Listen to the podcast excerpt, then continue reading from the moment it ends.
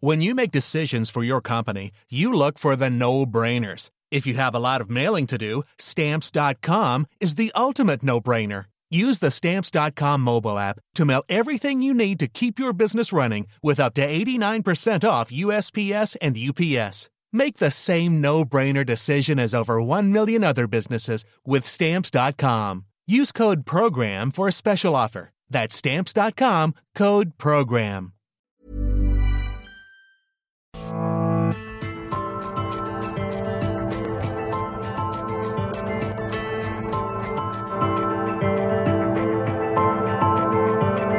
Heraldo Media Group presenta Me lo dijo Adela con Adela Micha.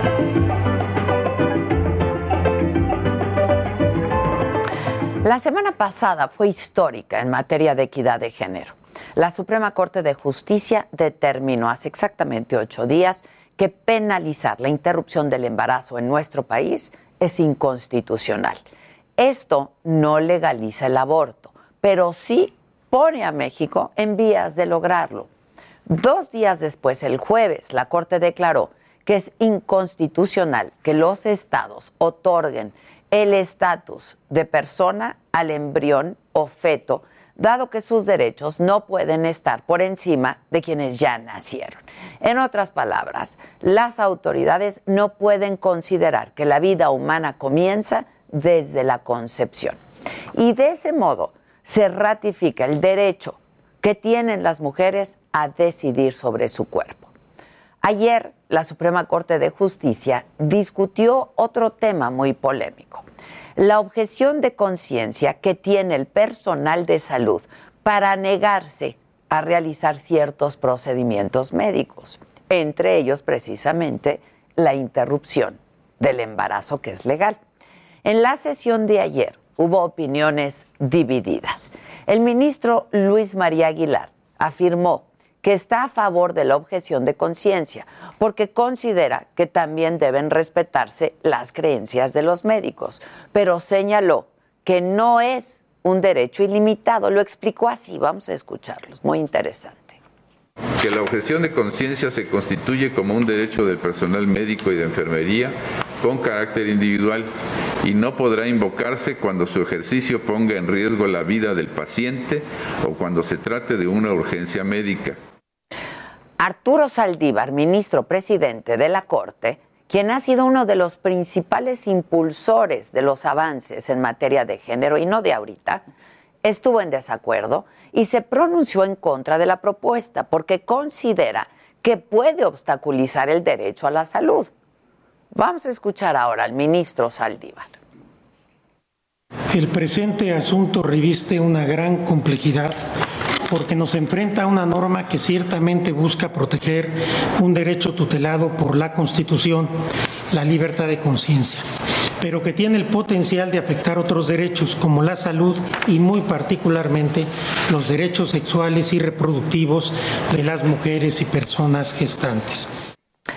Añadió el ministro presidente que la propuesta carece de perspectiva de género y que pone en riesgo a grupos ya de por sí muy vulnerables. Esto es parte de lo que dijo. No comparto que la objeción de conciencia forme parte del núcleo esencial del derecho a la libertad religiosa, ideológica y de conciencia. La propuesta carece de perspectiva de género e interseccional al no reconocer que son las mujeres, personas gestantes, personas de orientación sexual diversa y personas con menos recursos las que más sufren los impactos del ejercicio de la objeción de conciencia en el ámbito de la salud. En cambio, la ministra Margarita Ríos Farjat anunció también su apoyo a la propuesta, pero advirtió que la objeción de conciencia no puede servir de pretexto para impedir que se brinde el acceso de salud a otras personas. Ella lo explicó así, vamos a escucharla. Lo que debe cuidarse aquí es a no prevalerse falsamente de la conciencia para claudicar en las obligaciones que se poseen de acuerdo con el marco jurídico. Sería contrario al principio de honesta dignidad que debe regir en una objeción de conciencia y discordante con la Constitución por servir de excusa para impedir que se brinde el acceso a servicios de salud de otras personas.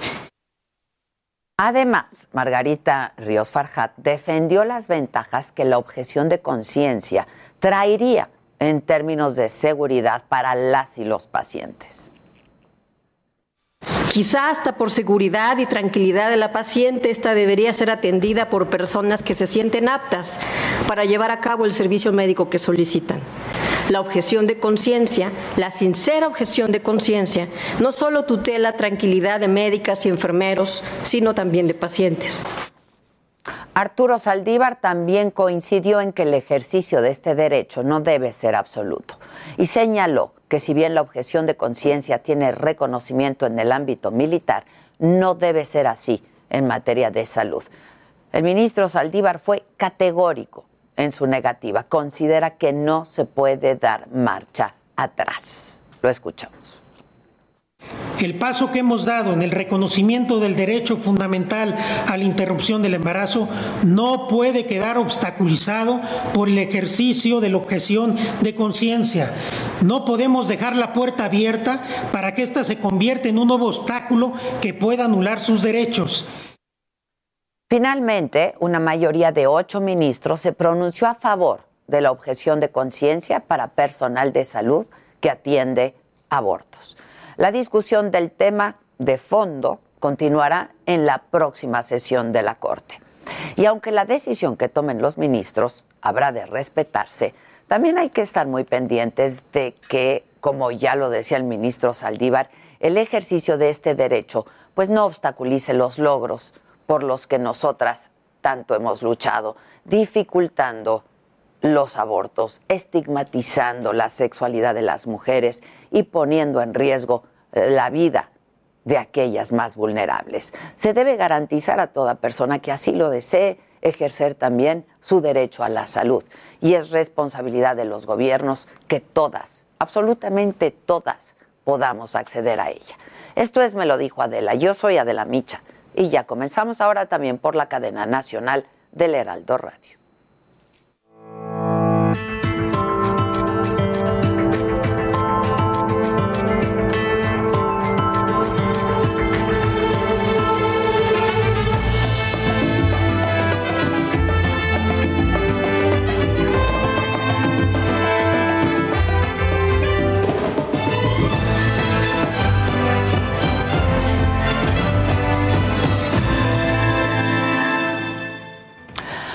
Hola, ¿qué tal? Me da muchísimo gusto saludarlos hoy que es martes 14 de septiembre y les damos la bienvenida a quienes ahora nos sintonizan a través de la cadena nacional del Heraldo Radio.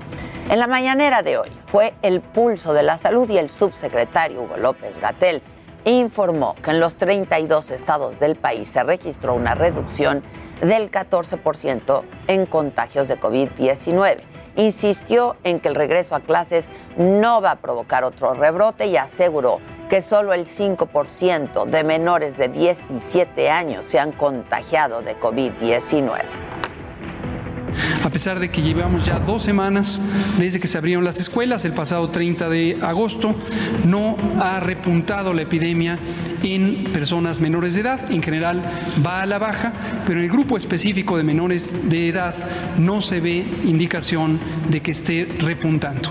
Menos del 10% de los casos que se registran son en menores de edad.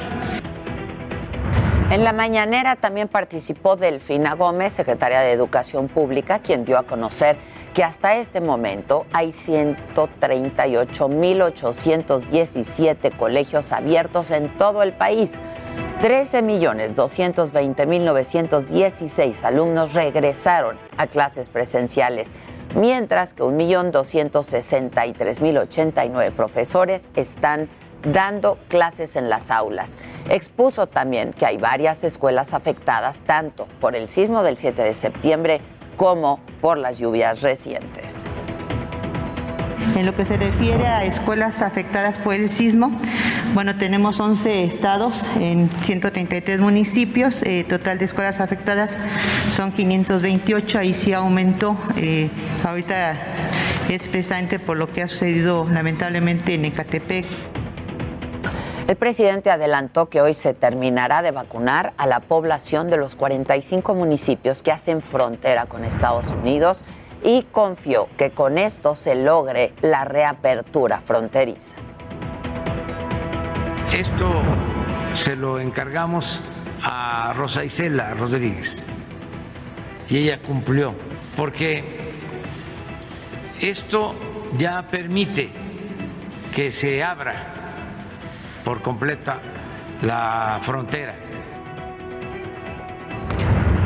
Y Adán Augusto López hizo su primera participación en Palacio Nacional como secretario de Gobernación. Expuso los avances del plan para liberar a presos de edad avanzada que tengan enfermedades crónicas, víctimas de tortura o sin sentencia. Confirmó que mañana se van a liberar a 681 reos a lo largo de las últimas semanas, a través del órgano desconcentrado de prevención y readaptación social, se han realizado las revisiones a fin de determinar quiénes cumplen con los requisitos previstos en la ley para ser preliberados y modificar así las medidas cautelares u obtener su libertad. Y vamos ahora hasta Palacio Nacional. Ahí está mi compañero Paris Salazar con más información de la mañanera. ¿Cómo estás, Paris? Buen día. Buenos días, Adela, amigas, amigos de la de México. Así es, y es que esta mañana el presidente Andrés Manuel López Obrador confirmó que su homólogo cubano Miguel Díaz Canel lo acompañará en la ceremonia del 16 de septiembre. López Obrador reveló que el presidente de Cuba, Díaz Canel, pronunciará un discurso el 16 de septiembre en el desfile militar y adelantó que recibirá el mismo trato que otros presidentes que han visitado México durante este año, como los mandatarios de Bolivia, Guatemala, Ecuador y Argentina, quienes han asistido a las ceremonias por la fundación de Tenochtitlán y la y el bicentenario de la consumación de la independencia. También López Obrador reveló que su homólogo de Estados Unidos, John Biden, no podrá asistir a México el próximo 27 de septiembre, pero que en su lugar acudirá el secretario de Estado, Anthony Blinken. Y es que el 27 de septiembre se festejará el bicentenario de la consumación de la independencia en México y la ceremonia se realizará en la Ciudad de México. López Obrador señaló que se mantiene la invitación para que el presidente John Biden acuda a México y tenga un encuentro bilateral para finales de este año para abordar la agenda migratoria, la apertura de la frontera norte por la pandemia, el combate a la delincuencia transnacional y también el plan de apoyo al sur de México y Centroamérica. Esto fue lo que pasó esta mañana en Palacio Nacional, Adela. Muchas gracias, Paris. Vamos ahora con Javier Ruiz al Centro Histórico. ¿Cómo estás, Javier? Buen día. Muy bien. Muy bien, Adela, ¿qué tal? Te saludo con gusto, excelente mañana. Pues Adela, prácticamente ya tenemos blindado el circuito del Zócalo de la ciudad. Han llegado ya elementos de la Secretaría de Seguridad Ciudadana, principalmente pues, conocidos como granaderos. Prácticamente tanto la avenida 20 de noviembre como la avenida 5 de mayo, la calle de Madero, pues están totalmente cerrados a la circulación vehicular y también pues para los peatones. Únicamente pueden ingresar personas que trabajan en este lugar y también pues eh, personas que vivan en esta zona. Lo que nos han referido autoridades que van a estar pues cerrados esos accesos hasta el 27 de septiembre debido a las fiestas patrias que se van a llevar. Mencionar que algunos comercios, principalmente pues bares y terrazas, hasta el día de hoy van a permitirles abrir hasta las 9 de la noche. El día de mañana tendrán que cerrar a las 5 eh, de la tarde y reabrir próximamente el 16 de septiembre hasta las 3 de la tarde mientras se llevan a cabo pues los eventos eh, cívicos. Principalmente también mencionar que se han colocado pues ya unos escenarios en la plancha del Zócalo para pues las fiestas eh, patrias, así que pues hay que evitar también este punto. Por la mañana, pues mencionar que prácticamente toda esta zona pues se conflictúa con la circulación, tras el caso de la avenida 20 de noviembre, donde el avance es lento, únicamente se le permite a los automovilistas llegar hacia la calle de Venustiano Carranza y la calle de República de Uruguay. En estos puntos, muchos de ellos son desviados hacia el eje central Lázaro Cárdenas, algunos otros más hacia la avenida José María Pino Suárez. Eh, preferencia utilizar como alternativa el eje central Lázaro Cárdenas, el paseo de la Reforma, porque realmente pues estos días va a ser conflictivo y principalmente pues el 16 donde se lleva el desfile eh, cívico-militar, donde pues prácticamente la calzada San Antonio Abad, la avenida José María Saga, se colocan pues estos vehículos militares y es por ello que va a haber bastantes problemas viales. De momento, es el reporte que tenemos, Adela. Muchas gracias, gracias. Y les adelanto de que hay que estar pendientes hoy a las 11. Comparece en el Senado el secretario del Bienestar, Javier May. Por cierto, él es quien está a cargo de la mayoría de los programas sociales que no están llegando a los niveles socioeconómicos más bajos de acuerdo con información del Coneval. Además, la pobreza y pobreza extrema, se los he informado aquí también, han aumentado en lo que va de esta administración. A la una de la tarde se reúne la Sala Superior del Tribunal Electoral para resolver el juicio de la elección de Campeche. Les recuerdo que el gobierno de ese estado se disputa entre la morenista Laida Sansores y Eliseo Fernández de Movimiento Ciudadano. Y hoy, hoy vence el plazo para que todos los aspirantes a la dirigencia nacional del PAN se registren. El actual presidente del partido, Marco Cortés, va a buscar reelegirse. ¿De qué hay que estar atentos en el mundo? Bueno, estaremos muy pendientes a la conferencia de prensa sobre el plan de gobierno británico sobre COVID-19. Esta conferencia va a ser con el primer ministro Boris Johnson y el jefe de la oficina de salud, Chris Whitty. De esto estaremos muy atentos y vamos con mi compañero Gerardo Galicia. Nos tiene información de la queja que va a interponer Silvano Aureoles ante la Comisión Nacional de Derechos Humanos. Adelante. Buen día.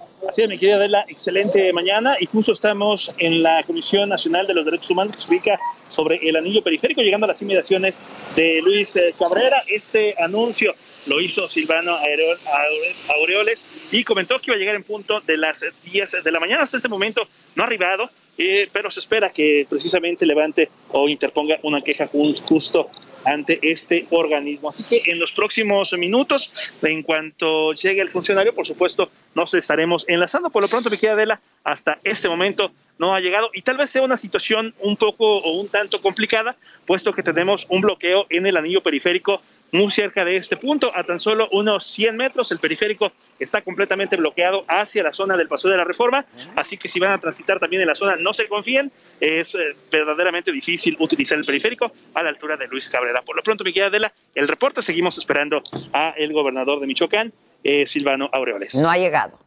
Subió un tuit en el que decía que iba en camino. Acá lo esperamos y esperemos no tarde. Probablemente se deba a todo el caos vial que está provocando esta manifestación que tenemos muy cerca de toda esta zona. Muy bien, estamos en contacto, ¿no? Gracias, Gerardo. Con todo gusto. gracias. Buenos días, gracias.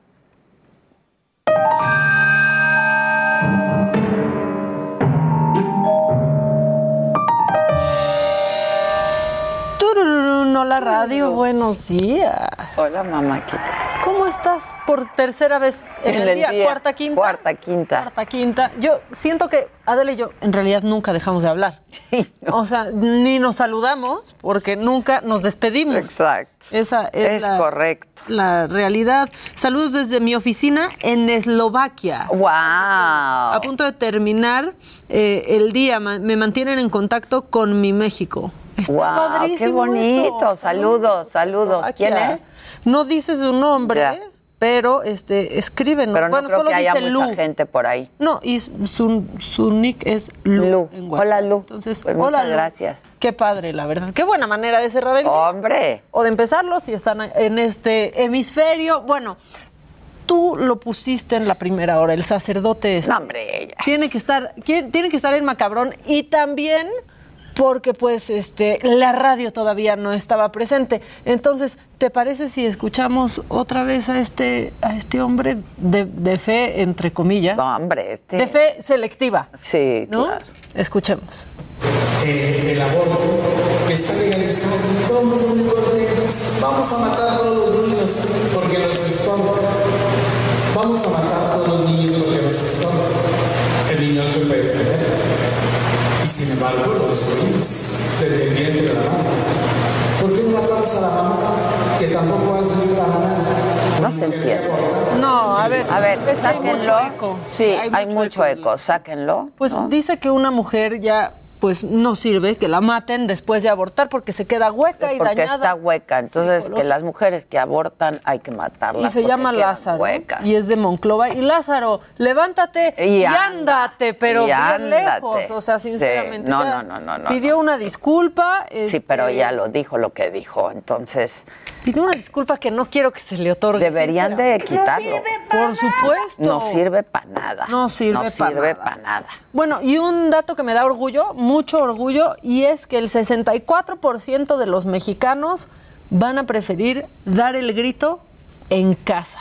Qué bueno. Se realizó una encuesta, eh, la hizo Cantar y revelaron ahí que el 64% de los mexicanos van a, prefieren hacer comida y cena familiar este 15 y 16 de septiembre, celebrando con sus más allegados. Muy bien. Muy, bien, en su sí. burbuja. Hay datos bien padres. Un 50% de las familias piensan ver el grito a través de la tele, 31% verá el desfile militar a través de la misma vía, o sea, de la televisión, mientras que el resto, el resto, perdón, ya están sacando los binoculares y banderitas para no perder la bonita tradición de subir a la azotea, ¿no? Al otro día para ver los aviones, que son Sí, claro. ¿Ya viste el súper? O sea, qué rico. Prefieren el grito en casa. Siempre hay que dar el Sí, grito en pues, claro. Mm. Den el grito, pero tampoco que despierten a los vecinos. Qué rico. Y me dicen ayer, ¿cómo vas a cómo vas a celebrar el grito? Les digo, pues gritando, como siempre, pero un poquito más, ¿no? Eh, y con un tequila, como siempre, pero, Pero un, poquito, poquito más, ¿no? Adela da el grito, Adela da el grito. Todos los días. Punto. Punto. Bueno, ¿y ya viste la casa de papel? Es, es, el grito es mañana. Mañana. Mañana. ya es Mañana. 15. Ah, pues. Sí, te digo. Tenemos cena. Tenemos cena. Tenemos cena en mi casa. Y el la- 16 también. Y el 16. Por eso yo soy parte de ese 64% que prefiere pasarlo en casa En casa. con familiares. exacto, exacto. O sea, tenemos convivencia y eso a mí me da mucha felicidad. ¿Viste ya el estreno de La Casa de Papel? No, no he visto nada de la casa de papel. Está bien, no importa tanto, la verdad. ¿Por qué no? Puso- bueno, a mí no me está gustando tanto. Jimmy dijo que, que tampoco, pero en Italia, pues dos chavitos se nos disfrazaron de así con el jumper de la casa de papel. Y pues los vecinos llamaron a la policía ¡No! porque que eran unos rateros de verdad. No, no, no. Sí, ahí iban con sus jumpers eh, rojos, con la máscara de, de Dalí, con pistolas de juguete. Hicieron acto de presencia en una calle ahí de, de la Toscana. Y de pronto, pues la gente se asustó y dijo, ya nos vienen a asaltar. Y eso es lo que pasa con la casa de papel. Que ya agarraron también este, este uniforme para así hacer maldades reales. Aquí iba a haber- va a haber de- eh, la casa de papel The Experience. No puedes hacer Ah, eso en una ciudad de- como la Ciudad de México. Pues no. Ya no vas a saber si es la Experience falsa o la Exacto, real. No, no, no, no. van, a, van a haber muchos por ahí. Sí, y se estrena pronto, ¿verdad, Jimmy? Esa, la casa de papel The Experience en, en México. Este mes, ahorita voy a decir qué día exactamente. Uno pues sí tiene que saber que se Oye, identifiquen la que está buenaza es The Morning Show, ¿eh? Segunda temporada. Hijo, ¿ya viste buena. algo? Toda. ¿Qué? No, ¿eh? No, no voy a spoilear, nada más estoy diciendo que está buenísima. Se estrena el jueves, viernes. El 17 era, ¿no? El viernes, el viernes. Uy, podemos, ya de podemos pasar las entrevistas el viernes. Voy a pasar el viernes. Oh, buenísimo. Ya estoy armando ahí, porque son varias, entonces para Buenísimo. Bien, bien armadito. Muy bien. Saludos de, mira, desde Eslovaquia y ahora desde Huauchinango, Puebla. Bien, gusta mucho como debe de ser. programa. Eh, Vanessa Ibarra dice saludos a todos, guapos y profesionales. Los veo todos los días. Excelente programa. Tú muy bien, muy que- bien. Qué que ahora- juiciosa, bien. Muy bien. ¿Que ahora dónde andamos en Hermosillo? Porque ya cambiamos de frecuencia. ¿Seguimos en Hermosillo? Sí, seguimos en Pero en otra Hermosillo. frecuencia. A ver, Gis, porfa. Este, frecuencia. dice, yo solo sé, yo solo ceno y veo la tele en mi casa, siempre, dice Álvaro Álvarez dos Santos. Muy bien, tú también. Jessica Hernández, muchas gracias, mi Jessie. Estela Escobar dice, miren, la serie es buena, pero a mí en pandemia me estresó muchísimo. ¿La casa de papel? Sí. Es que sí estresa. Y esta está bien densa y sabes que creo que abusan de los flashbacks. Muchísimo. Así es Como que no he ves visto. Siempre juegan pues con estos dos tiempos y te están regresando al pasado para ver la planeación de todo. Ya, ya, ya, ya. Se pasan tres pueblos. ¿Ah, sí? Tres pueblos. Tres. Este, está en el 93.7, me dije, 93.1 Perfecto. Ahí de está. Hermosillo, Hermosillo. FM, 93.1 frecuencia modulada en Hermosillo. Bueno. ¿Quieres otro macabroncito? Sí, Bueno, un macabroncito pero chiquito. tienes un minuto. Rapidísimo, y se lo cuento a radio, es que ves que ahora se hacen estos gender reveals. Sí. Quieren incluir al perro. ¿Por qué quieren incluir a los perros en sus eventos? Se los arruinó. Y ya ni me digas de los perros Ya en los sabía eventos. Miren, Es que de verdad. esto. Ahí está la pareja que, ay, pues que el Firulais rompe el globo, ¿no? Porque es un globo. Y ahí va a brincar el Firulais para morder el globo. Y, ajaja, y que avienta el globo. No, y se va. Ya no sabemos si es niño, niña, niña. Ya nada. no sabemos. Ya, pues que sea bebé sorpresa, ¿no? Como Pues antes sí, ya. como antes. Los ya. niños, déjenlos de incluir en el evento familiar. Por favor, por favor, no incluyan event- eh, perros en los eventos familiares. Hay como cosas suyas. Bueno, vamos a hacer una pausa y regresamos con los eh, alcaldes electos de la oposición aquí en la Ciudad de México. Están, pues ya llegaron todos aquí en el foro de Me lo dijo Adela. No se vayan, ya volvemos. Heraldo Radio. Continuamos en Me lo dijo Adela.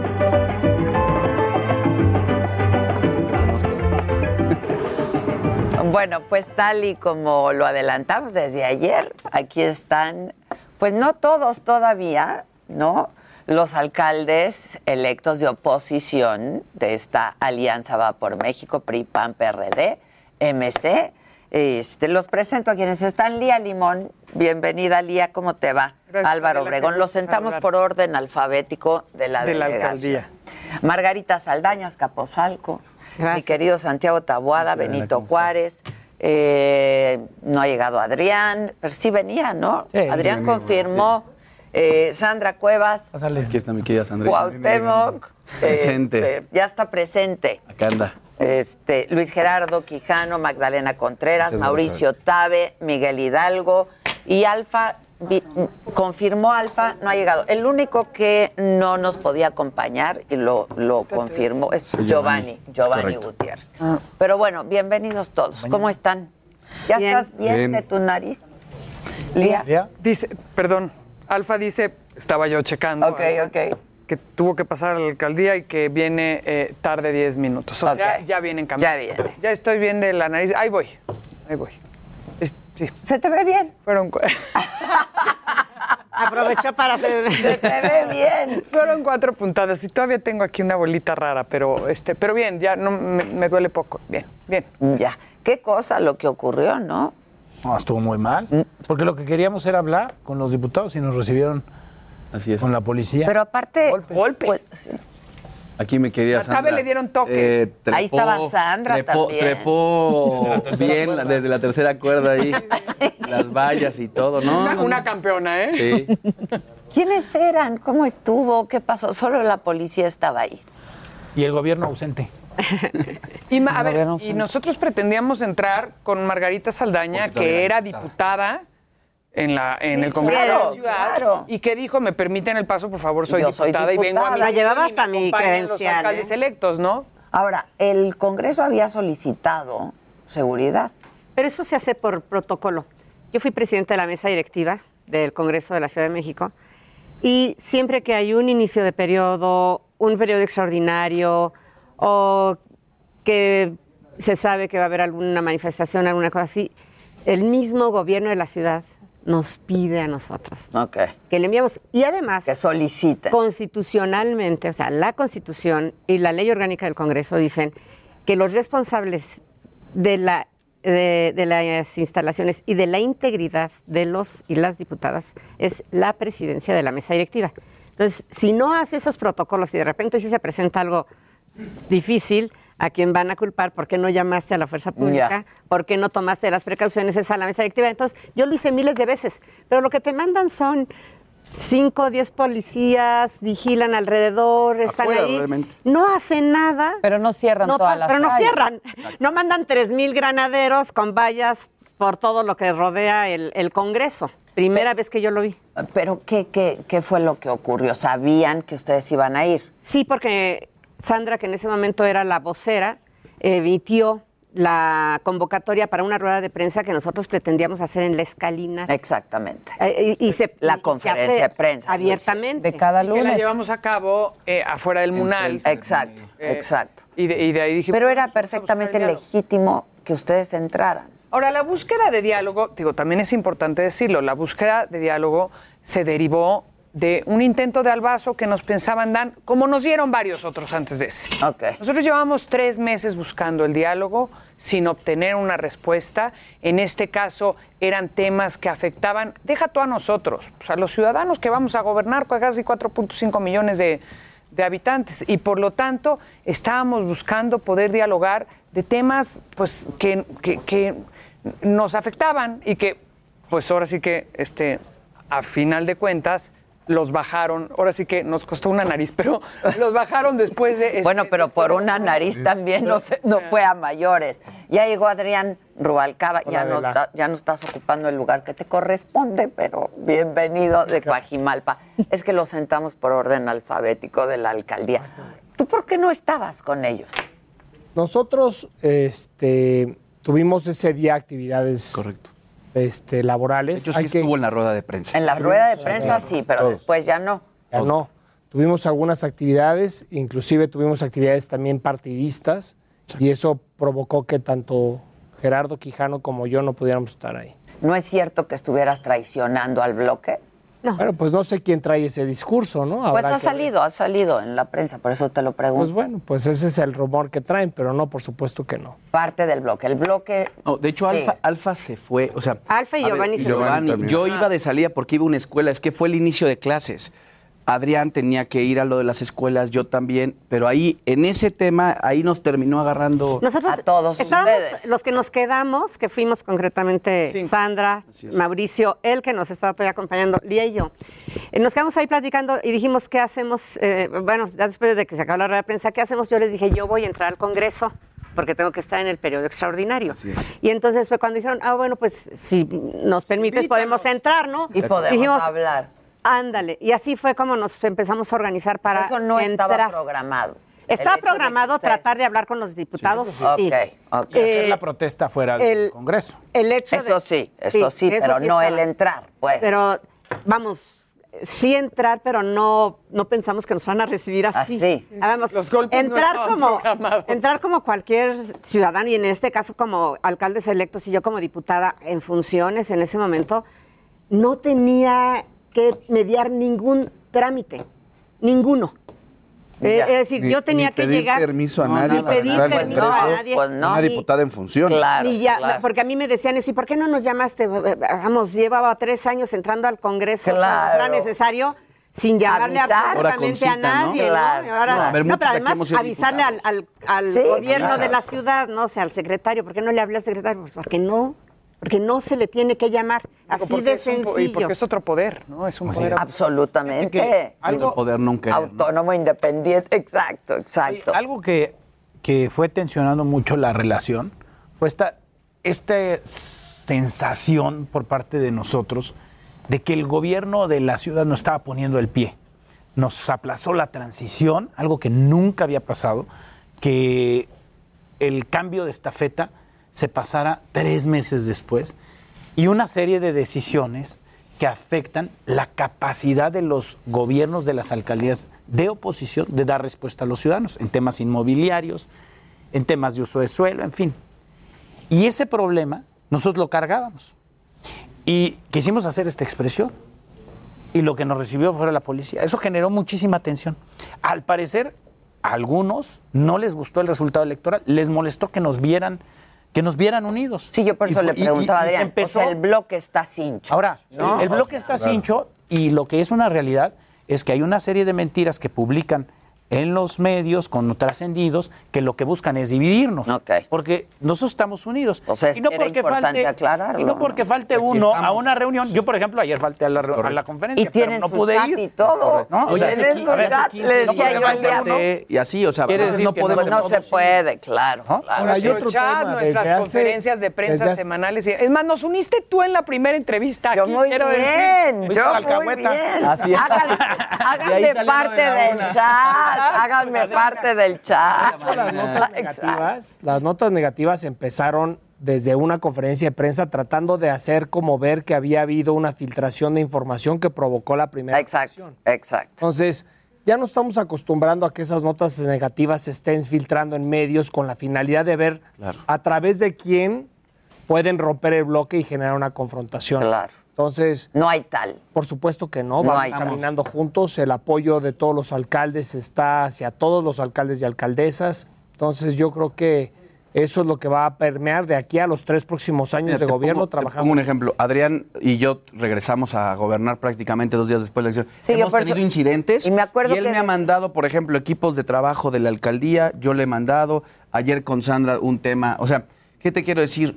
Lo que pasa es que esa es la función del gobierno. El gobierno quiere dividir a la oposición. Esa es la realidad. Pues sí, pues Entonces, pues aquí estamos, como dice Mauricio, a veces falta uno, a veces falta otro, pero porque tenemos agenda.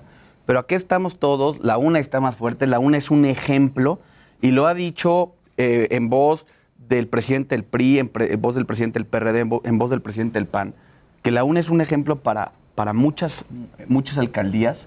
De, lo que se puede De hacer, lo que claro. se puede hacer en bloque.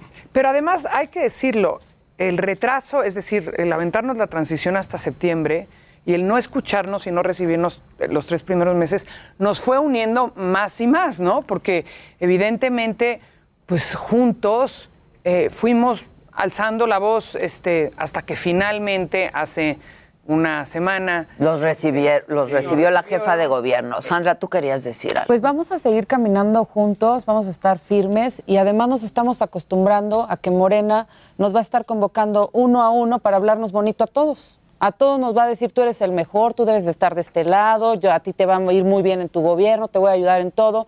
Y aquí todos los que estamos presentes tenemos claro que nuestro grupo es de este lado. Él va por México, el que vamos a trabajar por tener la mejor ciudad con las nueve alcaldías de oposición. Entonces tenemos claro que nos vamos a mantener unidos y que no vamos a creer lo que nos diga eh, el partido del otro color. Ok. ¿Cómo les fue en su reunión uno a uno con la jefa de gobierno? ¿Quién quiere? La verdad es que fue una reunión muy cordial, muy productiva, nos sentó aparte de su gabinete, pero todas las reuniones no tienen sentido, no tienen utilidad si no hay resultados. Podemos tener una excelente reunión, platicar muy bien, hacer buenos planes, pero necesitamos ver una respuesta del gobierno de la ciudad que se transmita en beneficios para la alcaldía de cada uno de nosotros. Y creo que lo, lo que ha incomodado un poco a la ciudad es que nos juntemos y que mencionemos que vamos a tener planes similares, por ejemplo, de seguridad pública, que vamos a compartir la experiencia de Adrián, de Que Santiago. justamente eso fue lo que nos que- dijeron el día en, que el- venimos. en esta primera reunión, donde sale, ¿no? Así es. Y después Margarita la bautizó con el nombre, ya fue la del nombre de una. Una. Fue la que tuvo la- Ella la fue la brillante idea. La Exacto, exacto. Pero es, eso fue parte de lo que Eh, nos es dijeron. parte de compartir Luis. estas experiencias, lo que, que creemos que ha incomodado, pero con la jefa de gobierno bien, pero hay que ver resultados. Tendremos una evaluación ya cuando empecemos a Bueno, tener yo, resultados. yo diría reales. bien a medias, o sea, Todavía bien, no bien Todavía no recibidos, pero sí hay puntos que hay que resaltar. ¿Les Por dio el mismo tiempo a Lo que todos? tiene que ver con el presupuesto y todo eso. Una hora cada uno. Ah, bueno. Alfa ya llegó, Tlalpan. ¿Cómo estás, Alfa? Contenta de estar aquí. con Muchas ustedes, gracias. Con mis amigas, mis amigos, por supuesto. Ya los extrañaba. ¿Qué poder de convocatoria ya viste? Viste qué bien yo, si soy parte. ¿Quién es la madrina? Yo, yo. No, no, excelente. Sí, la, la verdad es que No sí me vayan a echar a la Unión Tepito como... Lamentamos un Cuando solo punto ahí. nuestro, formalmente, eh, nuestro acuerdo nos... Me invitan a la firma como testigo de- de, calidad y de honor, sí, claro. Sí, no, Digo, nada más para cerrar, lamentamos un, un punto, que todos pedimos en conjunto recursos para iniciar estos tres meses. Nos hace falta Bueno, recurso. hoy di la nota cabe- justamente y la, la jefa de gobierno dijo, el presupuesto ya está. No, no, pero para cerrar el año. Queremos un recurso adicional. Estamos eh, en el 2018, el que era jefe de gobierno le dio a las nuevas alcaldías 50 millones de pesos. Queremos cerrar. TABE tiene ya pruebas ahí de un déficit que tiene la alcaldía y en varios lugares tenemos ese dato, como en Álvaro Obregón. Y pues necesitamos recursos para que no se pare la recolección de limpia, para que no se paren los servicios urbanos, el bacheo, las fugas, eh, reparar fugas de agua, el tema de seguridad pública. Para eso estamos pidiendo el recurso. No es para hacer una obra importante ni nada. Es para que tengamos un gobierno de continuidad con el que está saliendo. O sea, si entran ahorita sin ese recurso, ¿no tienen con qué? Son, son varias cosas. Bueno, una, que no nos dejan deudas, ¿no? Que a varios de nosotros, a Tabe y a mí, nos pretenden Pues, dejar Tabe unas deudas. hablando de pues, una cifra. 83 millones. A mí también. ¿Y eso fue por un oficio que salió de la alcaldía? pidiéndole al gobierno de la ciudad ese recurso. O sea, no, no me lo saqué yo de la manga. Y esa fue. En luz, ¿cuánto es tu deuda de luz? La mía de luz es 60 millones. De laudos laborales también hay otra suma importante. Entonces, que no nos dejen deudas, que nos den una ampliación líquida para operar los últimos tres meses, que puedan ampliarse los contratos que concluyen a finales de este mes y te voy a decir, o sea, sobre todo en temas eh, de policía, renta de patrullas y servicios urbanos. O sea, que puedan ampliarse los contratos de esos servicios, que la ley permite una ampliación de un 25% y que nos dejen recursos para pagarlos, evidentemente.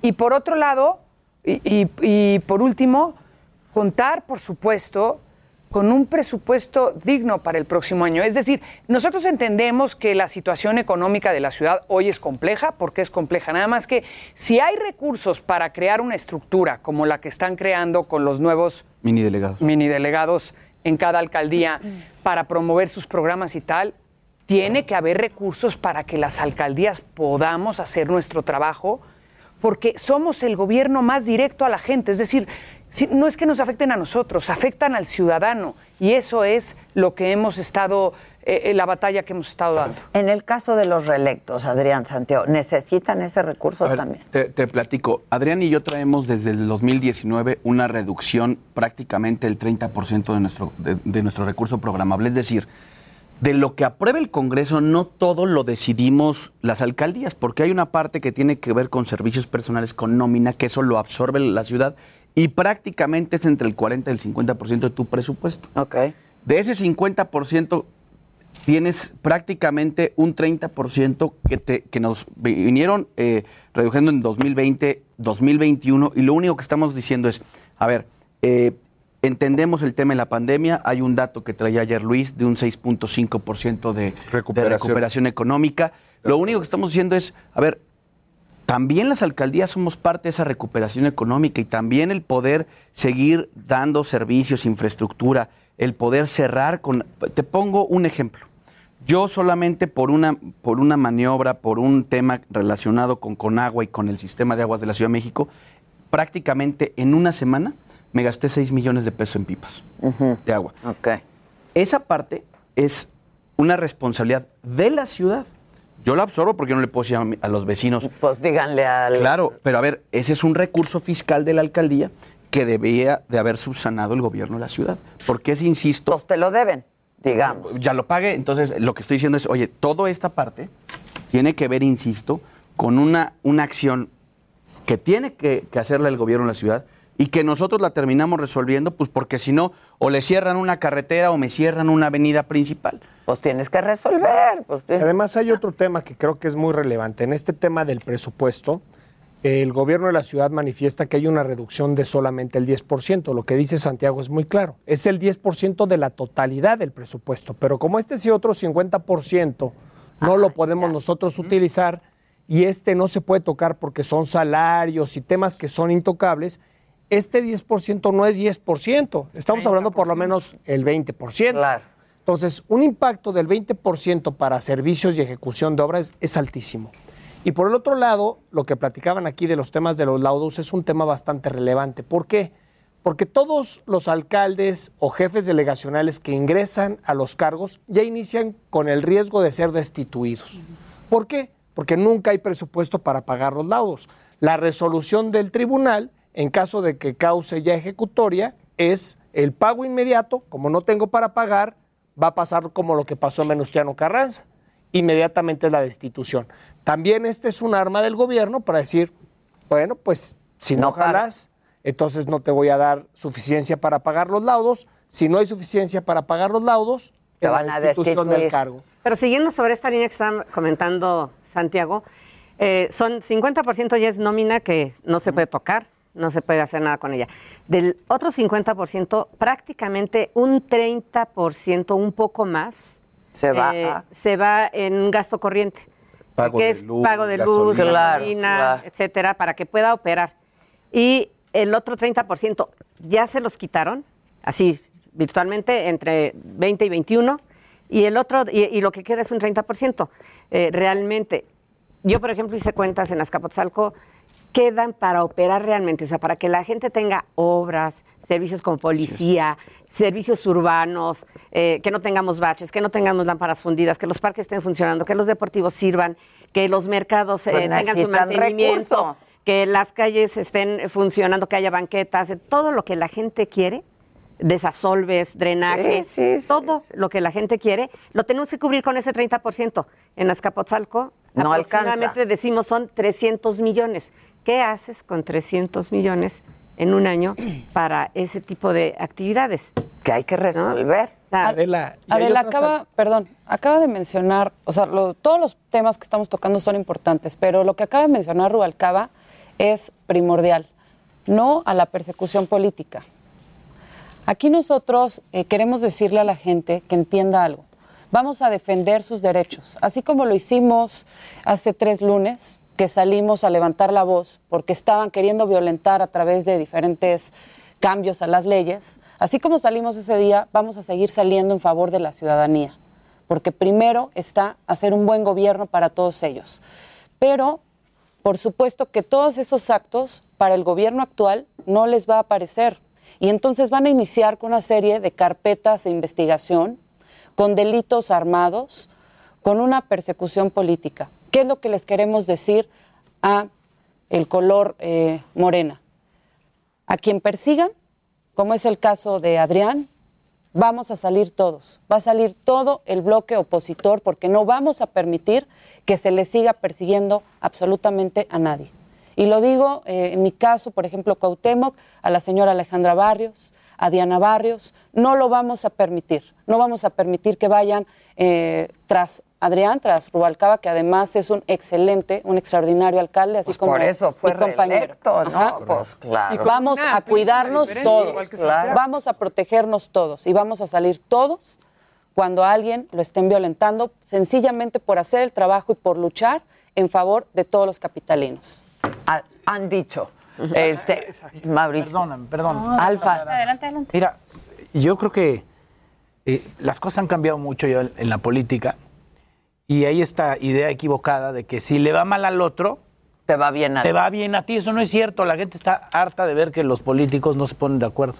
Y lo que nosotros hemos dicho desde la UNA es ponernos de acuerdo para trabajar por el bien de la ciudad, para resolver problemas.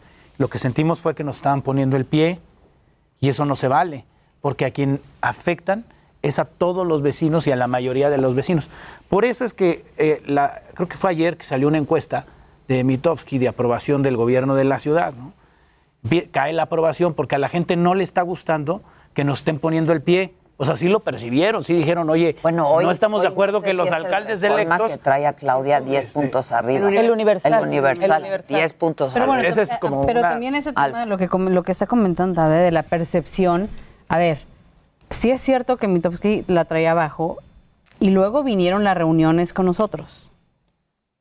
Y entonces la percepción de ella cambia y vuelve a subir. Ya. Entonces, esto de... ¿Qué es lo que quiere la de- gente, no? Es que mira, la gente quiere claro. resultados, Claro. la gente quiere acuerdos y como dice Mauricio, la, la gente quiere que nos pongamos de acuerdo para, para, para gobernar y, y darle resultados. Y, y hay que decirlo, la UNA eh, eh, hemos platicado en temas que son demanda ciudadana y que nos competen a todos.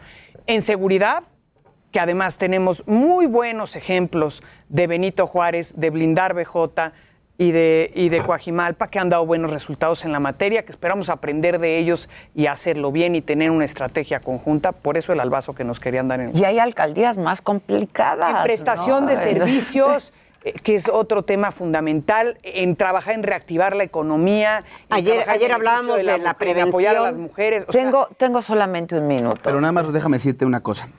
Decía Mauricio que siempre es en función de trabajar, por supuesto, por, y para la gente. Pero nada más aquí quiero hacer una, una anotación a lo que decía Sandra. Pero también sabemos poner el pie si siguen persiguiendo a nuestros aliados, como es el caso de Adrián, como es el caso de Tonatiu, como es el caso de Israel. O sea, como es el caso de Silvia, como es el caso de Diana. Porque también creemos... Franco en Veracruz. A ver, porque nosotros también creemos que esa es la fortaleza de la UNA. Porque hoy es Adrián, mañana es cualquiera de nosotros. Y en esa solidaridad van a encontrar un bloque fuerte que va a levantar la voz. y porque no puede haber un uso faccioso de la justicia. La justicia es, que es lo que para dice el castigar a presidente quienes todas las mañanas, ¿no? y. Morena lo que hace lo es perseguir a la, a la oposición, no perseguir la corrupción. Es lo que han hecho hasta hoy. Y no podemos estar de acuerdo con un uso faccioso de la justicia. Bueno, rápidamente, nada más. ¿Hubo acuerdo con la jefa de gobierno o qué, qué pasó? Hubo, hubo acuerdo en que vamos a trabajar, que vamos a, a tener el diálogo. Una de las cuestiones que yo creo que es muy importante, eh, la instalación del cabildo. El cabildo es constitucional, prácticamente no funcionó. Ahora hay esa promesa de funcionar y ahí estaremos todos juntos, no solamente los nueve de las alcaldías, sino los 16, con también los y de esperamos Morena. respuesta a los temas que plantean. Heraldo Radio. La HCL se comparte, se ve y ahora también se escucha.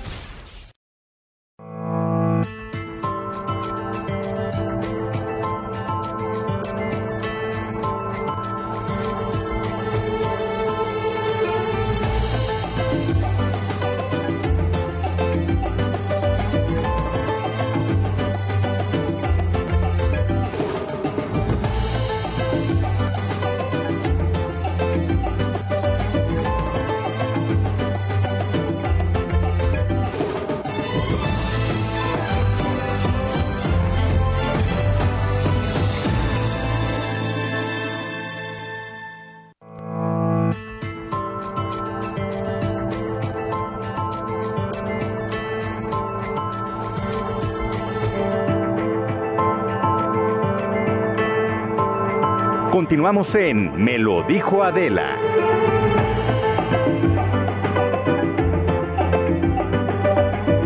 Hola, Ya switchen, hombre, no pasa nada. Es el programa. Muy orgánico todo el asunto. El es como aftermath de- de la plática. Creo que me robaste mi silla. ¿De Pero verdad? No importa, no, Ah. importa. Y eso sí no. que no. No, no, es que. Pero esta también está más alta que esa. ¿Sí? Sí. Gracias, Nani. Tú estás más alto que yo. Ya Te pongo el otro cojín también. Sí, mira. Este. Sí, carajo, no. No, esta no es mi silla. Bueno, ahí está, mira, pero doble ya. cojín. A ver esta. Siempre me gusta un doble cojín. ¿Cuál es mi silla? No, qué desmadre. Pónganle una letra. Y se preocupaban por una cosa. Ahora sí. Esta es mi silla, chingado. Siente la diferencia. Exacto, Bullidita, bullidita. Hola, ¿Cómo estás, Gustavito. Adela? ¿Cómo están todos? Muy bien. Muy La- bien. La, mesa del deseo. Con harta gana de verte. siempre. Igualmente, que me estaba yo preguntándole a Jimmy cómo les había ido. Pues ya supongo que ya hablaron todo lo, lo del Met Gala, ¿no? Qué maravilla es el Met ¿No? Gala, Sí, es- ¿no? siempre Es mi evento increíble. favorito, la verdad. Pues eh, fíjate que la Kim hay una teoría muy curiosa de que pues dice que el tema es americana, Ajá. ¿no?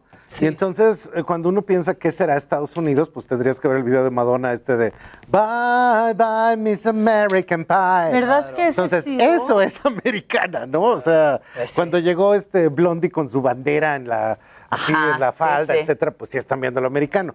Y de repente preguntábamos en la oficina, bueno, y este, ¿y de qué viene la señora Kardashian? De nada. No, sí va de algo. ¿De qué? Que es lo más intrínsecamente americano, es ¿Qué la es? playerota. Entonces básicamente va de una playera negra, o sea, va en un look Walmart, pero Walmart sombra. Ajá. y Ay, pero no entonces se entendió. De Bueno, Valenciaga, dale ¿verdad? chance. Era. Como que sí le buscaron mucho, ¿eh? Dale chance.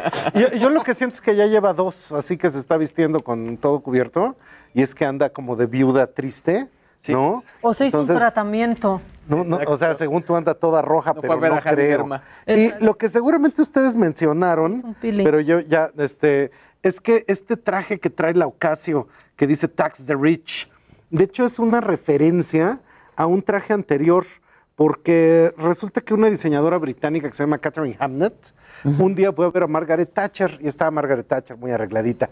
Y invitaron a, Margaret, a esta Catherine Hamnet y llega con una playera que dicen unas letrotas. 58% de la gente no aprueba Pershing, que eran unos misiles de los americanos.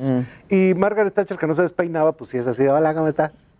¿No? Pero ese tipo de así de statements, de vámonos con los ricos a quejarnos de lo que hacen los ricos, pues ya había pasado antes. Y lo curioso es que no es una expo, son dos. Entonces, esta es la primera parte y luego viene la parte grandota. Y una cosa que seguramente a ustedes ha pasado y a alguien del público también ha ido. Yo he ido desde hace mucho tiempo. desde las de Chanel, Poiré, McQueen, Schiaparelli, China Through the Looking Glass. Y hay un documental bien bonito, el de China Through the Looking Glass, no sé si lo mencionaste. No lo que. Básicamente te dice cómo lo sientan, te dice quién puede ir. Nada más puede ir quien dice la señora. Si la señora no quiere, pues no te invita. La ¿no? posibilidad también de pagar una mesa, ¿no, Gustavo? Y es carísimo. Pero ella está, eh, cuando en el documental de China Through the Looking Glass están las mesitas y entonces ella sí tiene en su mapa, esta mesa es de Apple, esta mesa es de Hewlett Packard, esta mesa no sé qué, y ella le dice a cada compañía a quién va a invitar y entonces esa compañía muchas veces paga y por eso hay políticos y todo esto porque está pagado. Por una compañía. Por una compañía. Y de hecho la compañía que pagó toda la fiestecita es con el generoso patrocinio de Instagram. Entonces, eso es muy interesante. mira nomás. Porque está el logo de Instagram en la entrada y entonces es así de, miren chavos lo que les estamos dando, ¿no? Y puede parecer algo muy frívolo, pero en realidad es algo que tiene que ver fuertísimamente con que el Met sobreviva. A mí Y me si- encanta la gala del Met. a mí también me verdad. fascina, yo cada año la esperamos, la vemos en la oficina, es así como nuestra entrega del Oscar. Sí, ¿no? claro, Entonces estamos ahí desde temprano viendo cómo es. Y alguna vez hemos tenido la idea de ahorrar entre todos e irnos afuera, así de, pues a la valla, a ver qué ves, ¿no? Sí, Que claro. Sí, por supuesto, Sí está de mal de gusto, pero a mí me gustaría mucho. Nada más para ver, sí, claro. Y otra experiencia que es muy curiosa es que pues cada año publican el libro. Este, yo la única exposición que no he visto recientemente fue la de Camp, porque un baboso no cambió un boleto de avión, entonces no puede llegar. Entonces ya no, no, no la vi, es la única que se me ha escapado. Pero pues tengo todos los libros ahí en un librerito, ahora que vayan a la casa lo ven, ¿no? Y pues ahí está todo el detalle. Y básicamente esto está hablando de que pues quieres ir a la gala del Met, quieres ver lo que está en el museo, y los museos, pues ahorita están en un momento así como de, ay, háganme caso, vuélvanme a ver, vénganme a visitar, yo ya no, nadie viene. Y particularmente salió del INEGI este, la estadística de que en el 2020 se fue el 80% de la gente que visitaba los museos. Entonces, en México, en este momento, pues sí estamos de capa caída, porque se cayeron sueldos, se cayeron programación, no se están haciendo grandes proyectos curatoriales, y pues básicamente es así de, ¿y ahora qué? ¿Ahora cómo los vuelvo a traer? ¿No? Y de hecho, precisamente por eso, pues allá hacen las galas, pero aquí en México estuvimos viendo una iniciativa muy curiosa. Hay un muchacho que se llama José Ley Sol, que es hijo de uno de los grandes figuras de los museos en México, don José Sol, y resulta que este chavo está haciendo experiencias digitales. Y precisamente lo que él está haciendo, que ya casi la tiene lista, imagínate ahora que está el templo a Tablarracotzin, ¿no? Allá en el Zócalo. Entonces está preparando una app que tú vas caminando por Madero y te la pones. Y le haces así. Esa todavía no está, él me la contó. Le haces así y, Y empiezas a ver la ciudad azteca. No. Entonces vas caminando y, Y ya vas llegas al lago, no, bueno, hacia el... Ah, eso está padrísimo. o sea, vas por los caminos, ves el lago, etcétera, y volteas para Monte de Piedad y ahí está este, el zoológico. Ahora, ¿no? mucho de esto también. y todo eso. eh, Digamos que hay, hay varios creadores que han querido hacer esto. El, el problema es que ni la tecnología daba y a veces las ejecuciones no eran tan afortunadas, ¿no? Pero fíjate que creo que ahorita estamos en un momento bien curioso porque estamos en el momento, nadie le había entendido, llevaba 10 años, todo el mundo decía que ahora sí ya del QR code.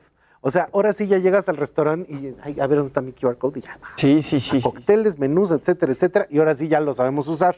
Y este tipo de tecnologías son como aplicaciones prácticas de un principio parecido. Claro. Entonces, ahora sí, ya si yo te pusiera un código en la calle, que también José Leisol lo tiene, o sea, de repente hay glifos en la calle que van a activar cosas que tú vas a ver a través de sus apps. Entonces, básicamente lo que él está buscando es cómo poder darle una tridimensionalidad a la experiencia del museo.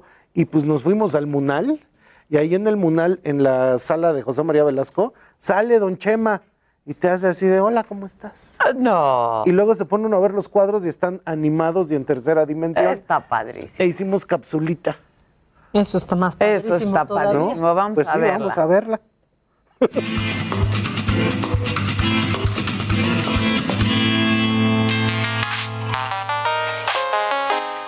Durante el 2020 realmente una de las grandes víctimas que puede haber durante el coronavirus son todas las instituciones culturales, porque después de meses cerrados, bajado el turismo, uno se pregunta qué está pasando en los museos.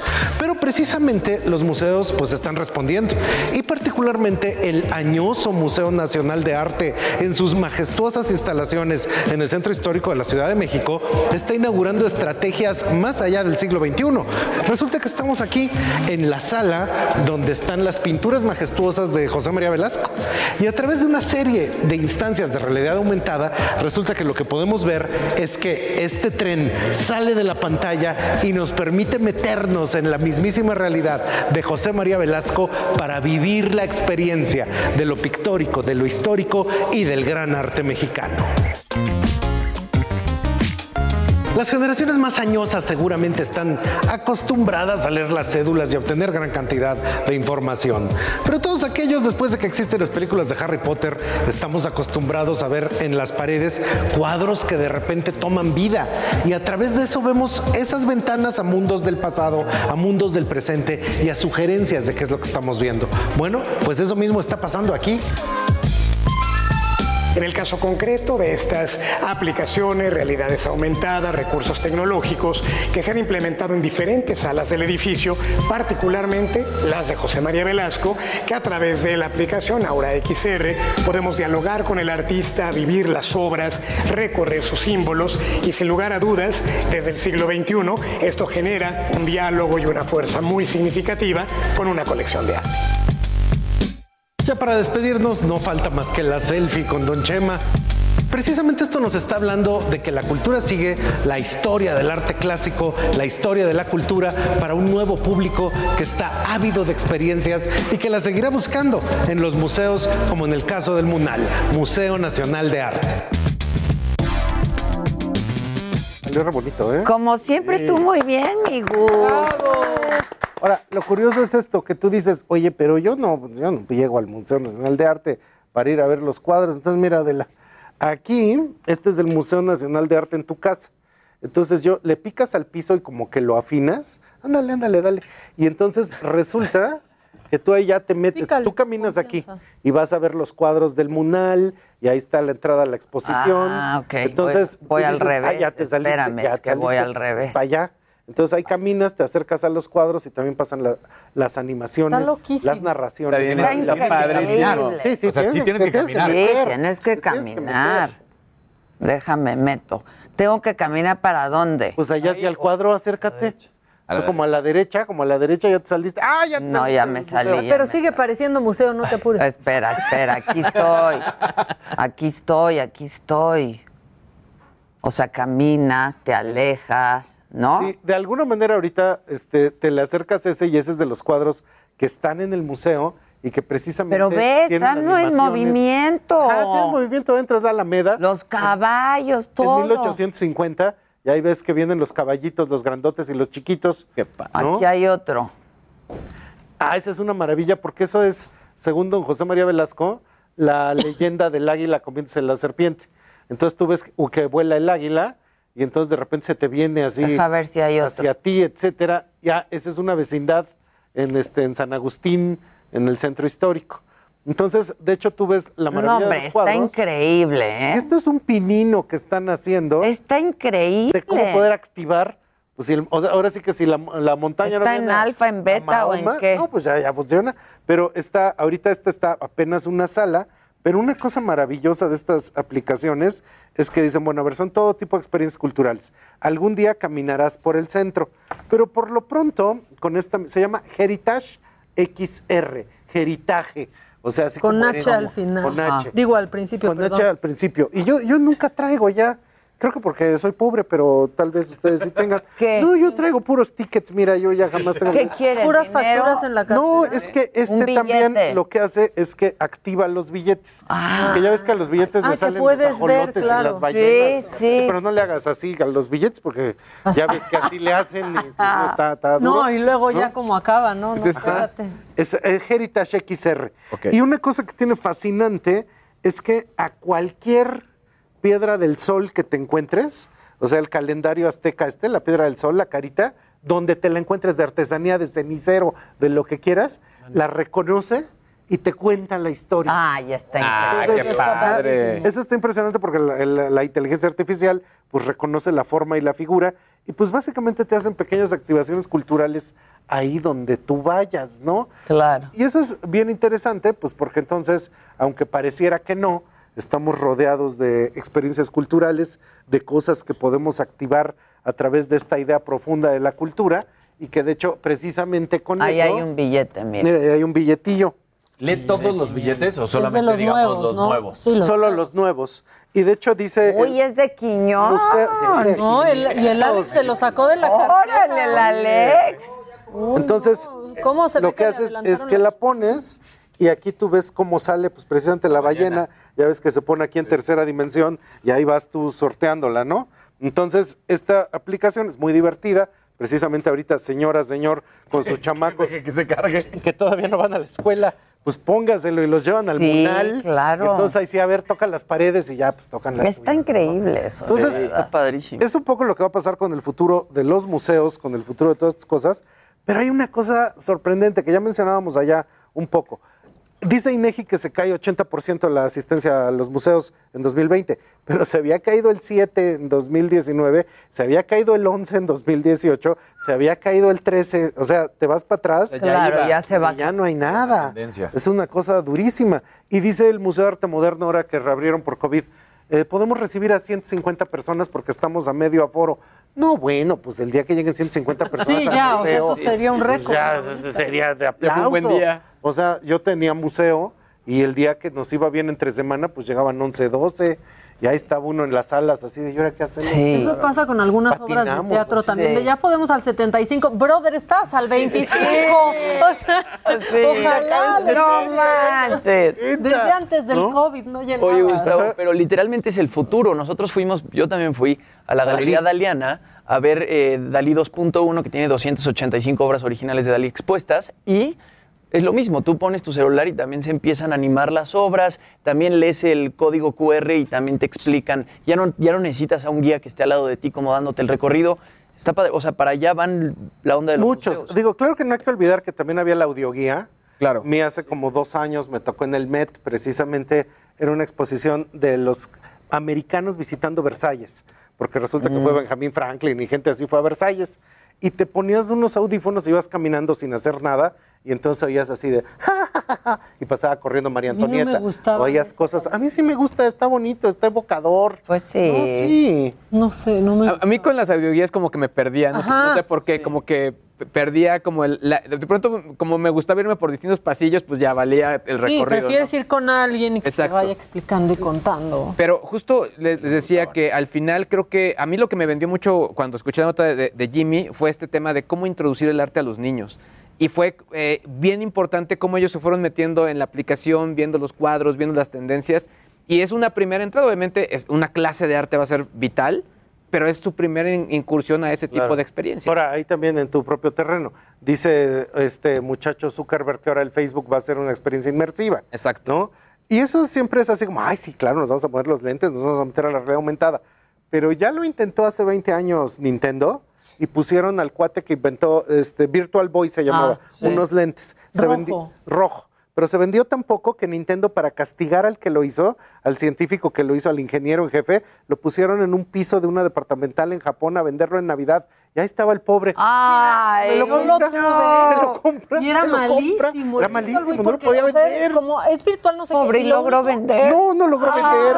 Era una humillación. Eso es lo único, se veía en rojo. Pues como Terminator. Nada. Pero entonces, ahí hay una cosa que sí es todo un problema así de, a ver, ponte los lentes, pon la experiencia, etcétera, que cuesta trabajo. Seguramente a ustedes les ha pasado en los últimos cinco años comprar teles que traen que los lentes de 3D.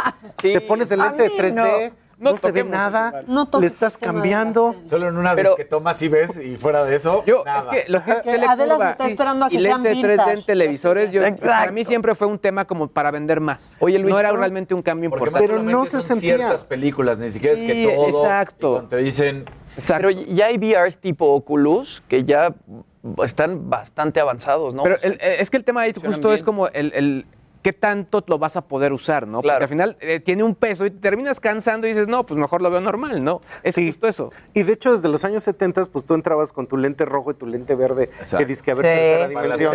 sí. 20 minutos después, a mí me dolía la A cabeza. mí también, acababas mareado. En el mundo actual te dan los lentes que también tienen como las rejillas, ¿no? Pero están todos raspados porque están todos los y raspados. entonces no ves estás nada. así, no veo nada, me los pongo enfrente de los otros lentes.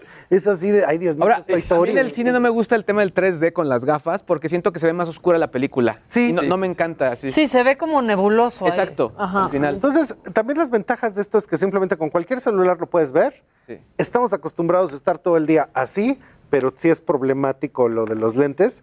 Y Pues básicamente están abriendo la puerta a nuevas experiencias. padre. Ese está bien Por lo pronto, ahora hasta el año que entra de lo que hablamos hace rato, se inaugura la segunda parte de lo que está pasando en el Met. Y al final ya casi nadie vio porque ya habían apagado todo el mundo sus pantallas. Llegó Rihanna.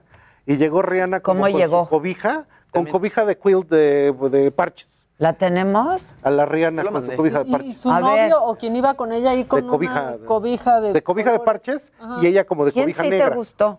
Pues eh, eh, Timothy. eh, este, este niño, el atleta olímpico, su traje estaba muy padre. Timoteo Chalamet.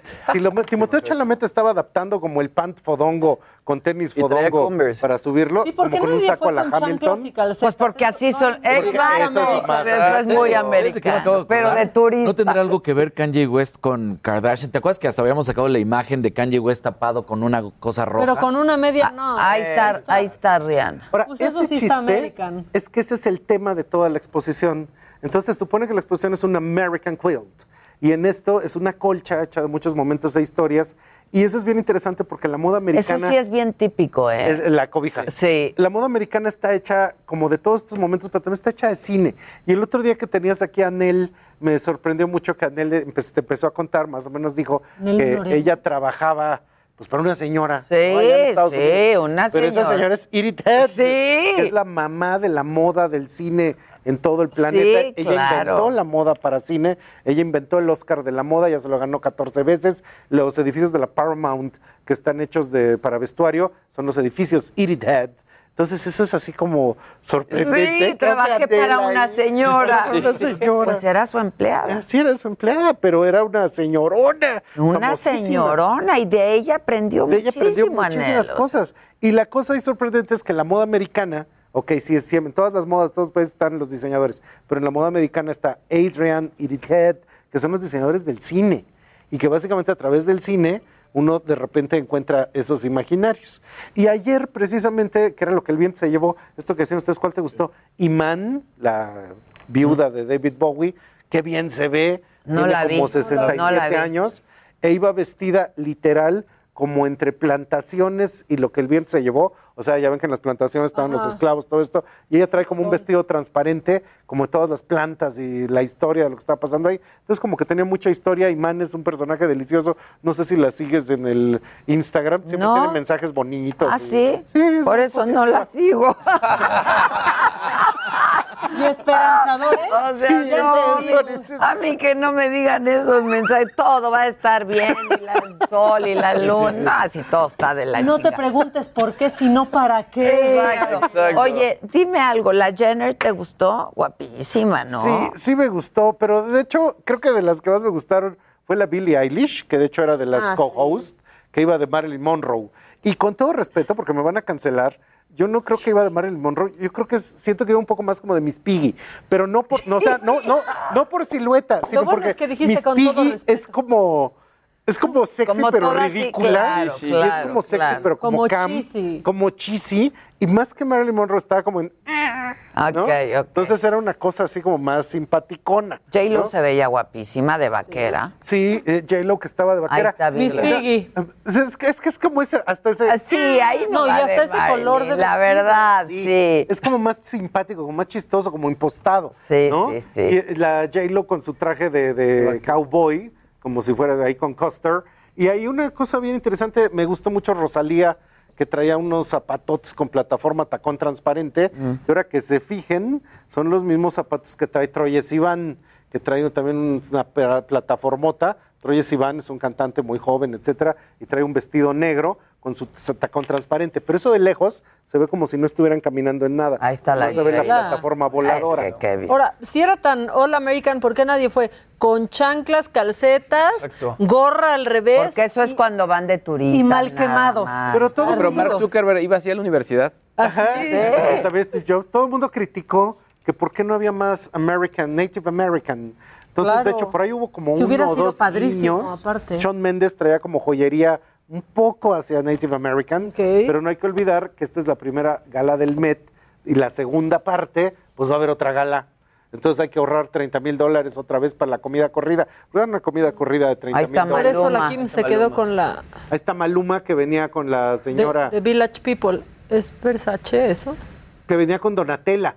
Y Ah, sí, es Donatella Versace, traía está todo lo- esa chamarra. eh. Que también era muy curioso porque en la entrada estaban explicando el diseñador como que explicaba, mira cómo la traigo, mira, le hice esto, etcétera. Entonces ahí andaba Ah. Michael Kors y ahí andaba Tommy Hilfiger y ahí andaban como todos diseñadores americanos.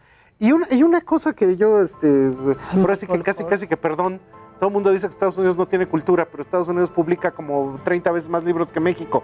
Te metes al metro y todo el mundo está leyendo unos libros tototes. Tienen mega museos, tienen una cultura muy interesante. Y la gente va, ¿eh? Sí, la Y gente va a gente los museos y todo.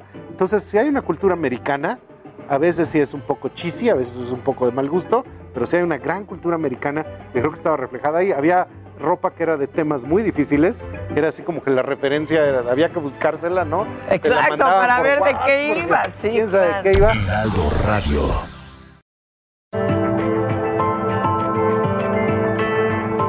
Continuamos en Me lo dijo Adela.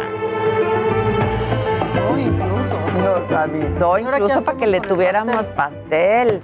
Ilegal con Ilán, ilegal con Ilán, porque Claudia no vino y hasta hoy su cumpleaños ya le teníamos su pastel. Felicidades, Claudia Aguilar. Vamos a comer nosotras. Felicidades, mana, felicidades. Querida mía. Muy feliz de llegar a este cumpleaños después de haberla pasado tan, mal, con el COVID, ¿no? Es. Pero bueno, hierba mala nunca muere. Por suerte. Sí, por suerte. Ah, Luego, ¿quién nos va a amparar si es necesario? Pues Sí, Claudia. Claudia. Claudia, la reina de los amparos. Oigan, rápidamente voy con Gerardo Galicia San Jerónimo. Eh, Periférico Sur está bloqueado. Eh, Gerardo, cuéntanos. Mi querida Adela, excelente mañana, amigos del Heraldo de México, Heraldo Radio. Y sí, lo, man- lo mencionabas perfectamente bien, mi querida Adela, había manifestantes, son vecinos de la Magdalena Contreras que estaban manifestándose justo sobre carriles centrales del anillo periférico. Lo hicieron en primera instancia con rumbo a la zona poniente, hacia la zona del Paseo de la Reforma. Luego, al notar la presencia de elementos de la policía capitalina, se pasaron del otro lado del periférico, estaban bloqueando rumbo a la Avenida de los Insurgentes Sur y ya en estos momentos fueron replegados por los elementos de la Policía Capitalina. Lo que están pidiendo los vecinos de la Magdalena Contreras, mi querida Adela, es que, que lo que están denunciando es que el gobierno capitalino habría destruido parte de lo que era la ex eh, hacienda de la Cañada que se ubica justo en la zona boscosa de la Magdalena Contreras, una construcción del siglo XVIII y lo que están defendiendo, dicen los vecinos, es la historia de esta alcaldía. Por ello, decidió manifestarse en los carriles centrales del periférico, luego de algunos empujones y llegaron los elementos de la policía capitalina y han liberado la circulación. Ya en estos momentos los manifestantes se ubican completamente rodeados en la calle de Oaxaca, en la colonia San Jerónimo Aculco. Si van a utilizar el periférico, está muy afectado por esta manifestación, habrá que manejar con mucha, mucha paciencia. Ambos sentidos, entre el óvalo de San Jerónimo y el camino a Santa Teresa, quedaron afectadísimos. Por lo pronto, mi querida Adela, el reporte seguimos muy pendientes. Bueno, pero ahí siguen los manifestantes. Gracias, Gerardo. Muchas Hasta gracias. Gracias. Ilan Katz. Hola. Hola, de, ¿De nuevo. qué vamos a hablar? Vamos a hablar, eh, ahora sí que a colación del gran avance en este país con la decisión de la Corte sobre el aborto, vamos a hablar acerca de lo que está pasando en Estados Unidos con estas leyes antiaborto, que es muy importante y creo que es interesante que nosotros vamos avanzando y, Y ahí van retrocediendo. retroceso.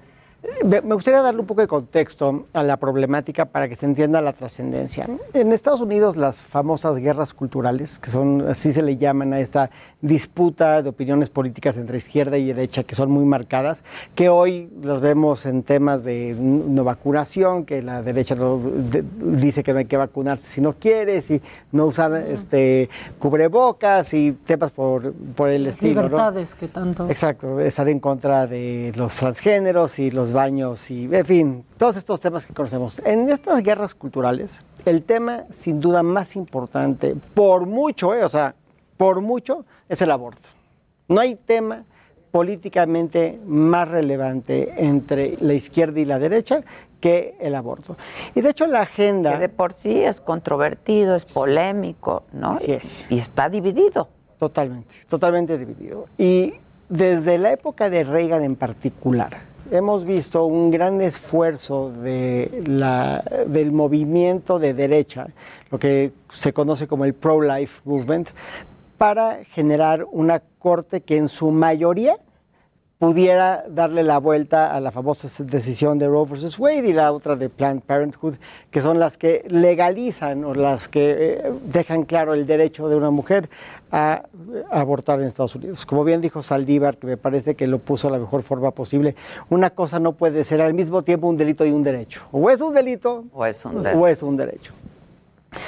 La, el, el tema de fondo de la decisión de Roe versus Wade es que vuelve o legaliza que el aborto sea factible en mujeres de Estados Unidos prácticamente en cualquier etapa de previabilidad. Por previabilidad entendemos hasta que el feto no pueda existir, o sea, pueda existir fuera de la madre. Viabilidad es que el feto, que ya el niño pueda existir fue separado de su madre. Entonces, la previa, este tema de la previabilidad es un tema fundamental para entender la guerra eh, cultural con estos temas del aborto. Nos lleva esto a Trump. ¿no? El gran legado, yo creo que el gran legado de Trump se, se resume a dos puntos. El primero es que pudo nombrar a tres ministros conservadores, cosa que es importantísimo. es un cambio que va a resonar durante décadas. Y segundo es que cambió la forma de ver a Estados Unidos en el mundo, ¿no? Ese tema de que no nos vamos a meter en otras cosas que no nos interesan. Y sobre este tema es muy importante mencionar. América para los americanos. América, América primero, ¿no? Sobre este tema es muy importante tomar en cuenta que Obama en su último año trató de nombrar un ministro que los republicanos boicotearon y ni siquiera lo, lo, votaron. Lo pudieron hacer porque tenían la mayoría en las cámaras. Este ministro se llama Merrick Garland. Y fíjate que hoy es el ministro de Justicia de Estados Unidos. O sea, mm. la vida da muchas vueltas. Muchas vueltas. Yo, tengo un querido amigo que se llama Avi Lowell, que es este, un abogado de Estados Unidos, que fue abogado del hijo de, del yerno del presidente Trump, que me decía de acerca de su amigo Merrick, que es su cuate, me decía, si yo tuviera que diseñar a un ministro de la Corte de cero, sería igualito a Merrick Garland. Merrick es un cuate que estudió en Harvard, fue fiscal en el caso de, de, Oklahoma, de las bombas en el caso de Oklahoma City, fue este, juez del tribunal colegiado más importante de Estados Unidos hasta recientemente, que es el primer tribunal colegiado del distrito de, que le corresponde a Washington, D.C. Y él inicia, eh, no dice la semana pasada, que inicia una demanda en contra del estado de Texas por esta ley anti-aborto. ¿no? Ok.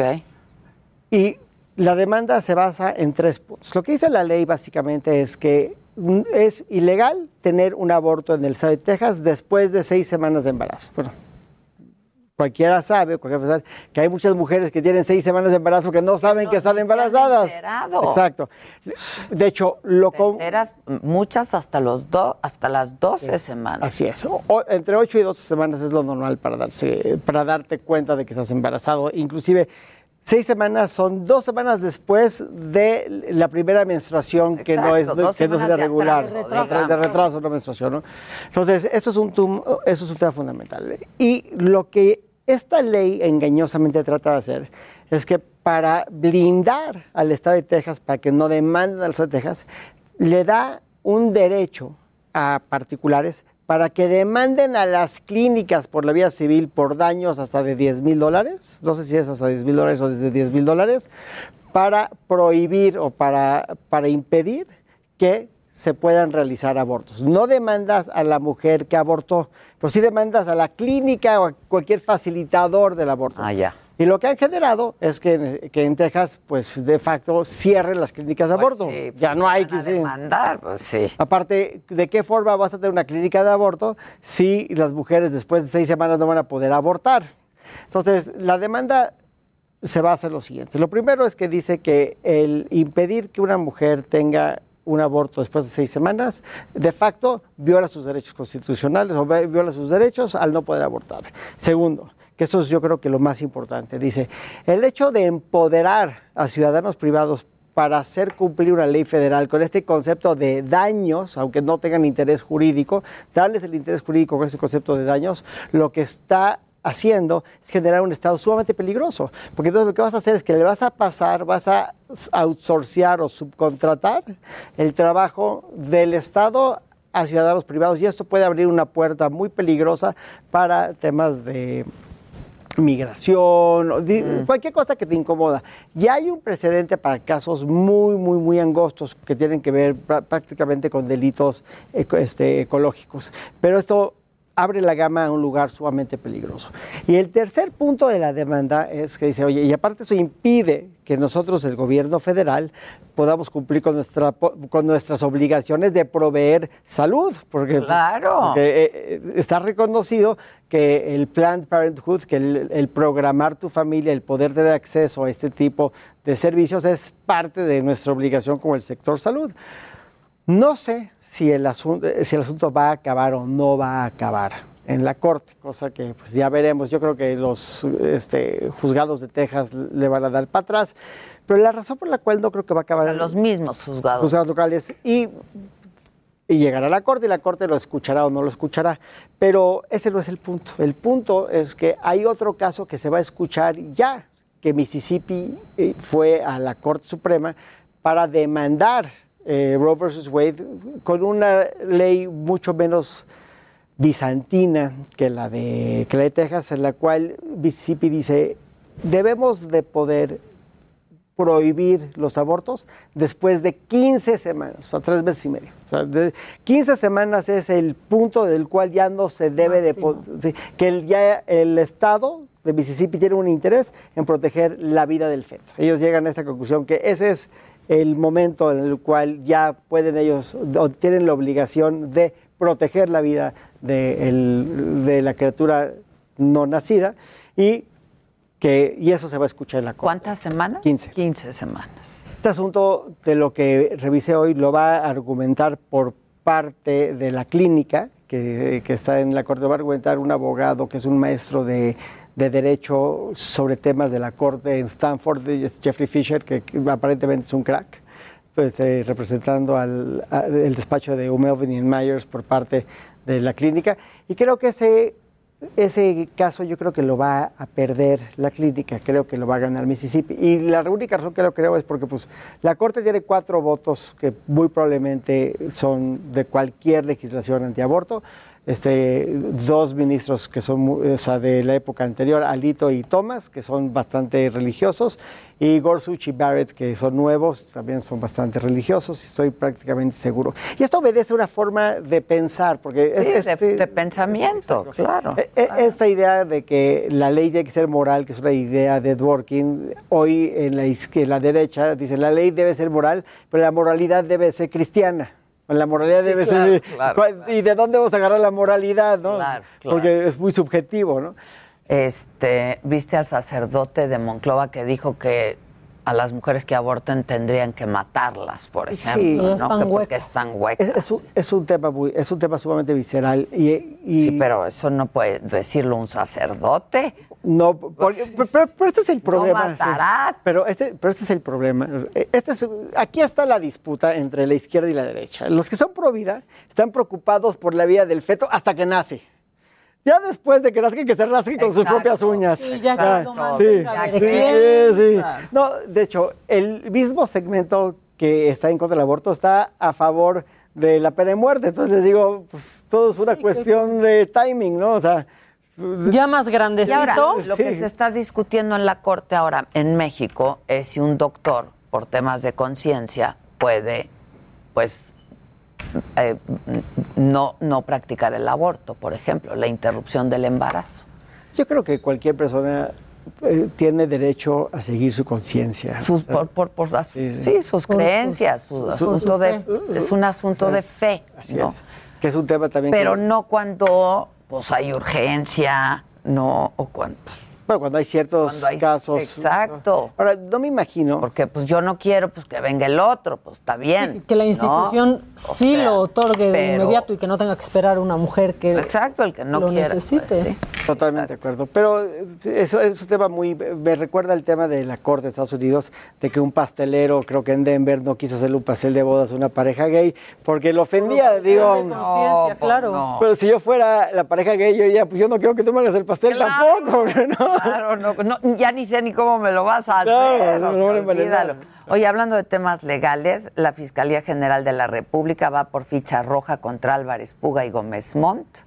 Este va a solicitar al Interpol de estas dos órdenes de localización y captura internacionales, las conocidas como fichas rojas en contra del empresario y contador Víctor Manuel Álvarez Puga y de su esposa Inés Gómez Montt por su presunta responsabilidad en operaciones de lavado de dinero y desvío de recursos públicos. Eso, lavado es cárcel, ¿no?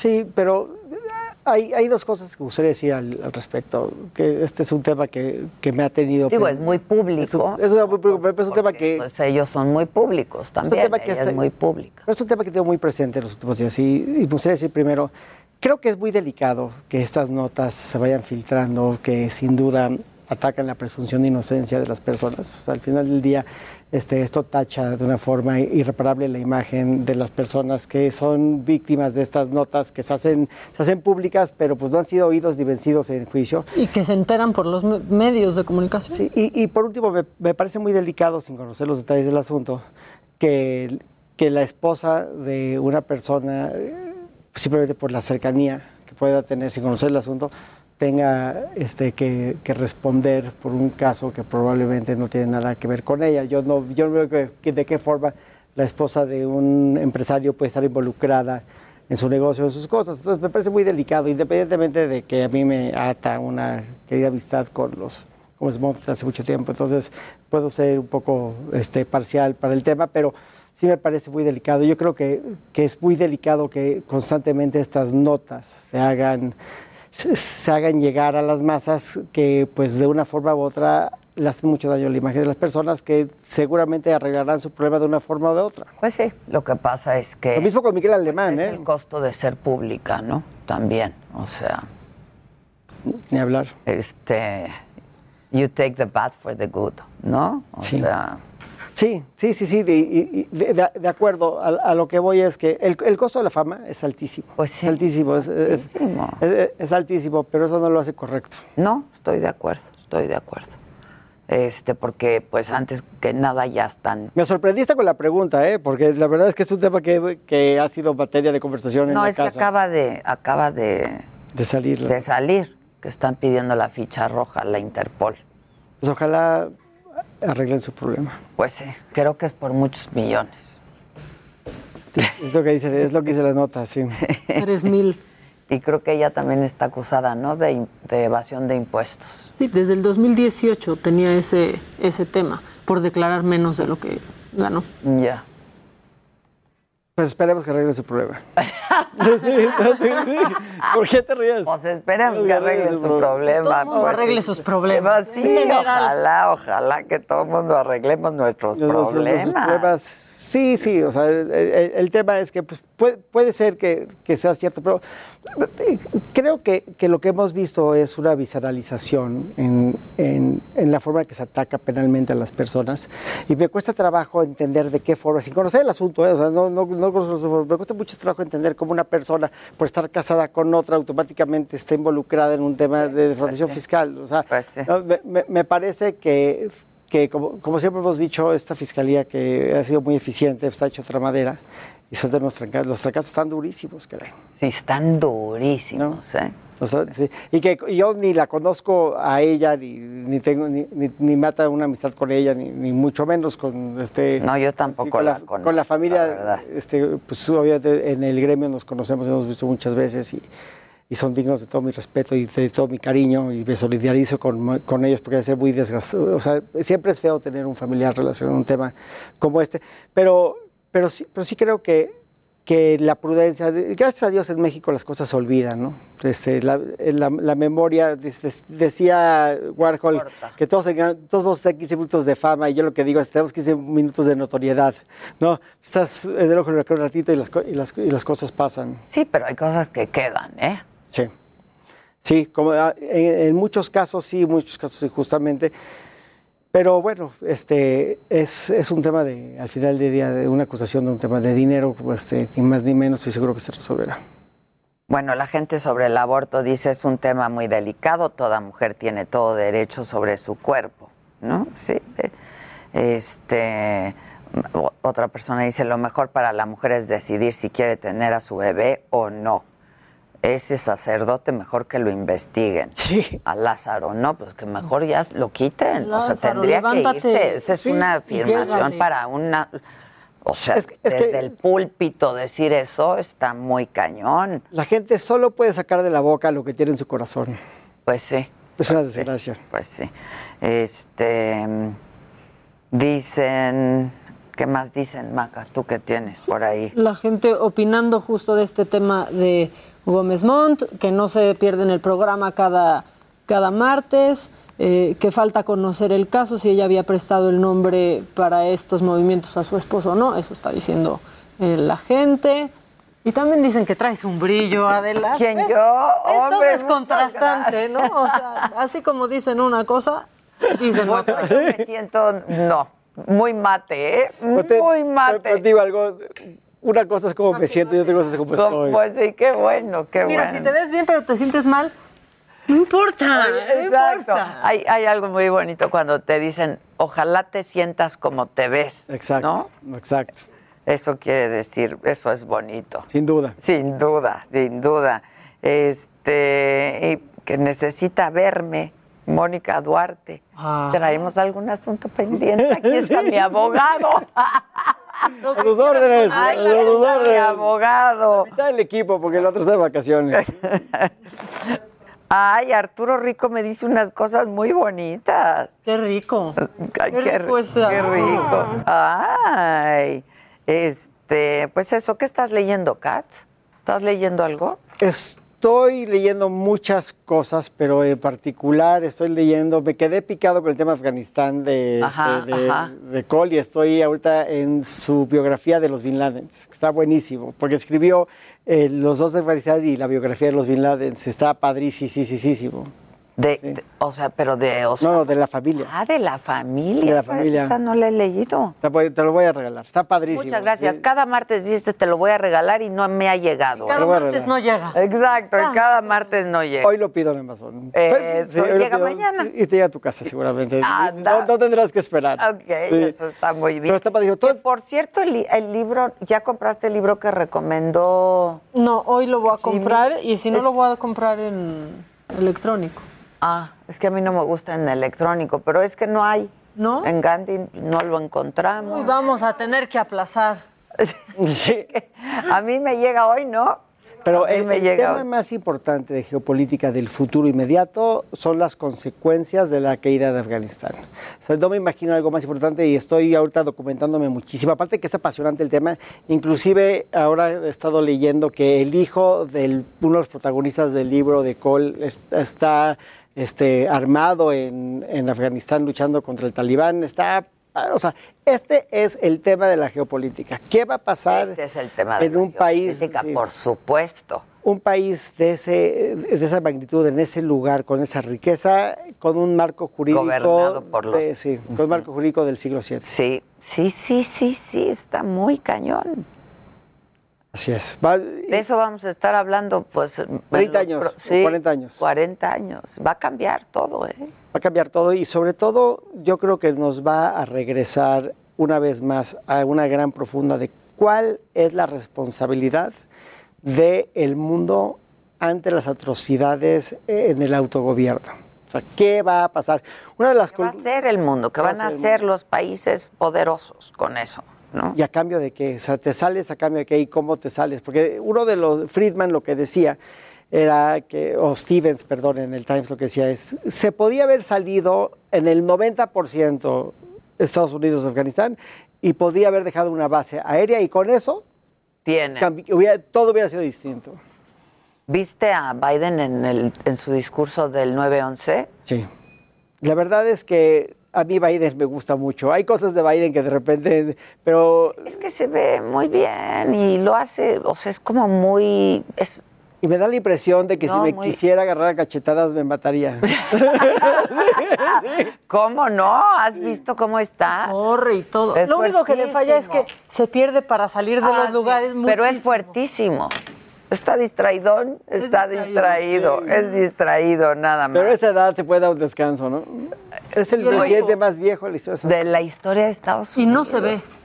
Se ve bien, es que está muy fuerte, muy fit. O sea, a mí me gusta. Es como austero. Cuando se pone ¿no? sus Ray-Ban de Sí, sí, aviador, sí, se sí. ve muy guapo. Sí, la verdad, se, bien. Sé que ya terminamos, pero hay un artículo en el Times el fin de semana que decía que el sistema partidario de dos partidos ya no funciona. Necesitan seis partidos, porque las diferencias entre la gente, Sí, entre el partido, ¿no? entre los moderados y los radicales, No, les queda a lo mejor ni uno ni otro. Claro, pues sí. Eh, Nada más. Lo veo complicadísimo, ¿eh? Totalmente. Totalmente. Gracias, Ilan Katz. Muchas gracias. Espero mi libro y el de la semana Por pasada que y sí. así. Oigan, yo los espero esta noche en la saga, 7 de la noche. Eh, nos vamos a reír muchísimo, nos vamos a divertir muchísimo. Así es que no dejen de acompañarme 7 de la noche por la saga. Este, y pues eso, la saga. Y mañana nos, cada que Dios Heraldo Radio. La HCL se comparte, se ve y ahora también se escucha. When you make decisions for your company, you look for the no brainers. And if you have a lot of mailing to do, stamps.com is the ultimate no brainer. It streamlines your processes to make your business more efficient, which makes you less busy. Mail checks, invoices, legal documents, and everything you need to keep your business running with stamps.com. Seamlessly connect with every major marketplace and shopping cart. Schedule package pickups and see your cheapest and fastest shipping options from different carriers with rates up to 89% off USPS and UPS rates. And with the stamps.com mobile app, you can take care of mailing and shipping wherever you are. Make the same no-brainer decision as over 1 million other businesses with stamps.com. Sign up with code program for a 4-week trial plus free postage and a free digital scale. No long-term commitments or contracts. That's stamps.com. Code program.